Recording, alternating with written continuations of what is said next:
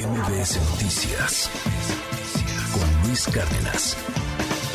Es Rashabot, ¿qué lees de todo esto? Muy buenos días, qué gusto saludarte. Hola, ¿qué tal Luis? Buen día, buen día al auditorio. Bueno, pues sí, así arrancan las campañas en el Estado de México y en Coahuila y un Instituto Nacional Electoral ya diferente, por lo menos diferente. Y pues el problema lo tendrá sin duda alguna Guadalupe Tadei como presidenta del INE y los otros consejeros que estarán, sí, pues en la mira, en la mira de todos y cada uno del resto de los consejeros que ahí están, que tienen experiencia, que se han venido manejando los otros siete y que pues sabrán bien a bien pues evitar que esto se convierta en una oficialidad de partes, y más allá del, del, del lenguaje vulgar y del lenguaje burlón del propio secretario de Gobernación, esto de querer establecer mecanismos, dice, de colaboración es, eh,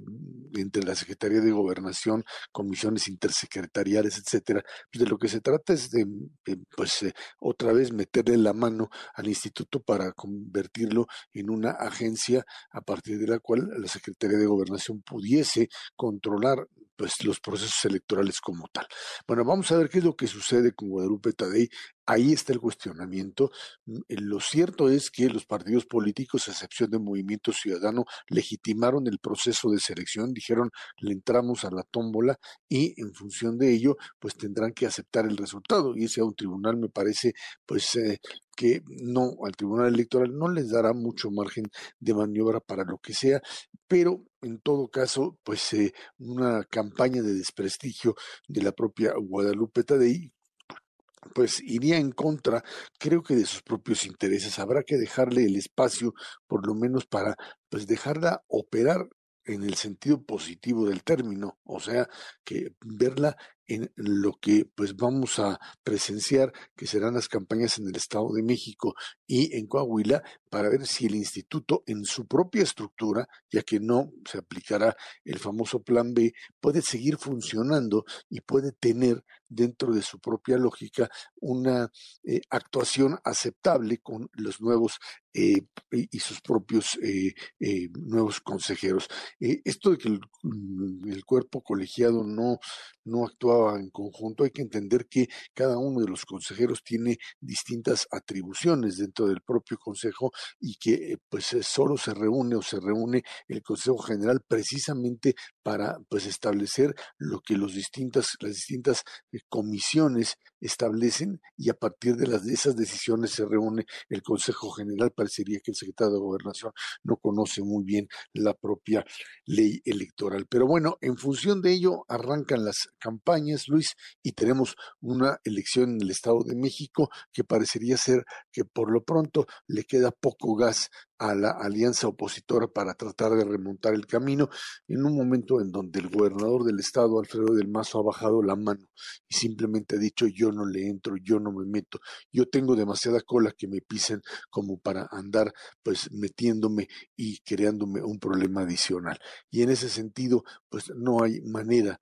que pueda establecer Alejandra Moral una estrategia para remontar algo que pues se ve difícil en las encuestas. Es cierto, las encuestas en estos casos de gobernador se han equivocado enormemente, pero si uno ve todo el escenario y cómo la han, eh, digamos, no la han arropado desde las estructuras del Estado y que los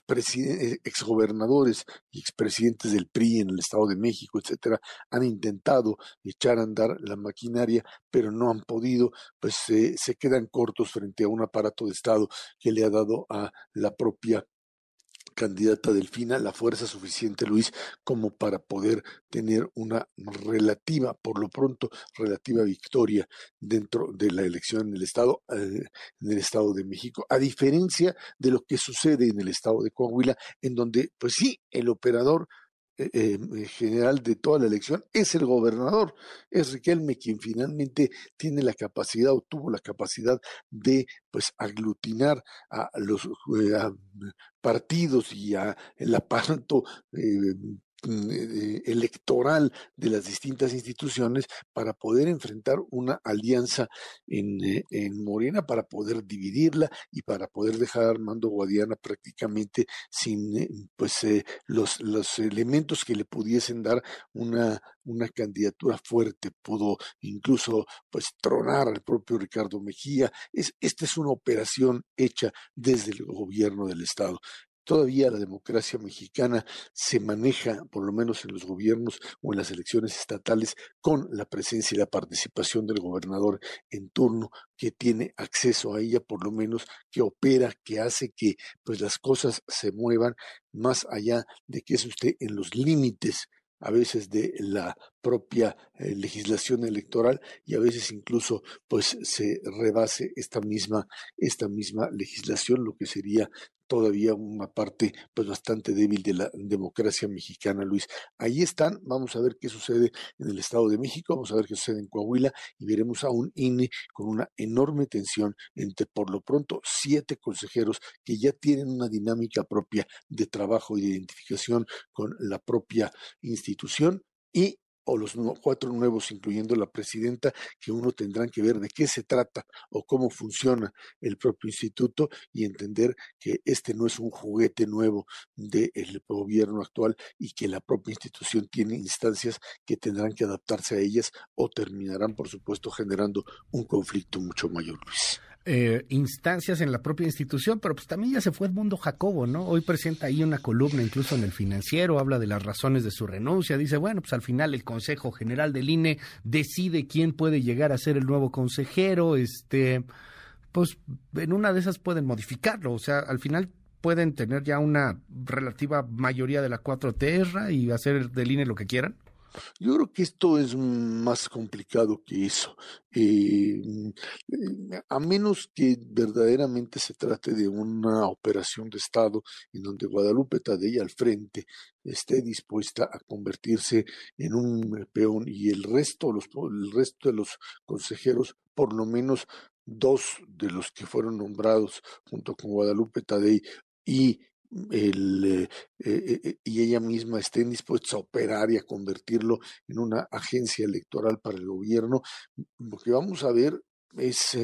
primero un choque entre los eh, propios consejeros electorales. Ninguno de los siete que están ahí en este momento son eh, o están dispuestos, hasta donde conocemos, a eh, someterse a un dictado propio ni del secretario de gobernación ni del presidente de la República. Y lo que vamos a ver internamente es o un trabajo colegiado en donde se mantiene lo que es la propia legislación electoral o una confrontación que termine ahí sí, pues haciendo pedazos a la propia institución. Hoy la resistencia está entre los siete que quedaron, más algunos que los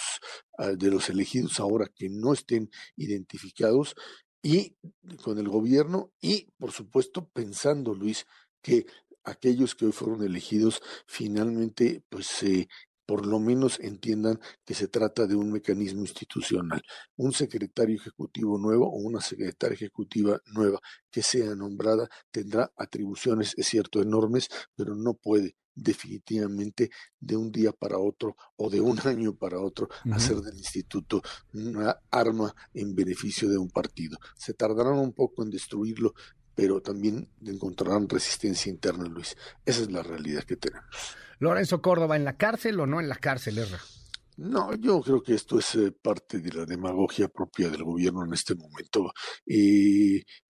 esto generaría más una situación adversa al propio gobierno. No hay elementos para hablar de cuestiones penales ni a Córdoba, ni a Murayama, ni al propio Mundo Jacobo. Y es, es sorprendente, Luis, cómo de repente alguien que pues lo único que hizo fue defender al instituto eh, en donde Morena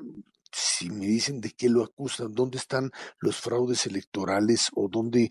Morena perdió, ganaron el 18, ganaron elecciones estatales, eh, no hubo reclamo con respecto a la elección federal del,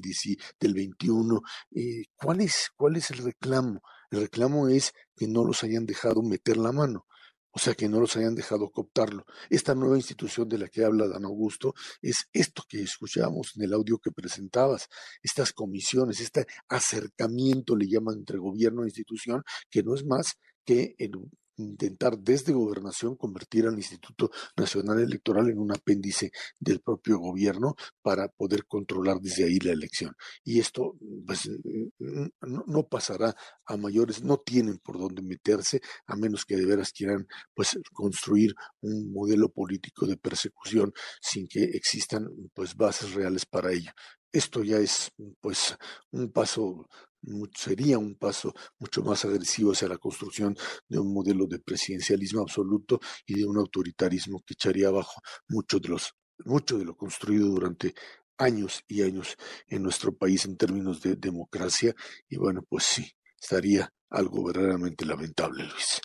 Vamos a seguir de cerca todo este asunto. El mismo Lorenzo Córdoba dice, pues no dudo que pueda haber persecuciones políticas. A ver en qué en qué acaba este este tema. Querido Erra, te mando un gran abrazo y te seguimos ahí en tus redes en arroba Chabot en Twitter. Gracias Luis, buen día. Gracias. MBS Noticias con Luis Cárdenas.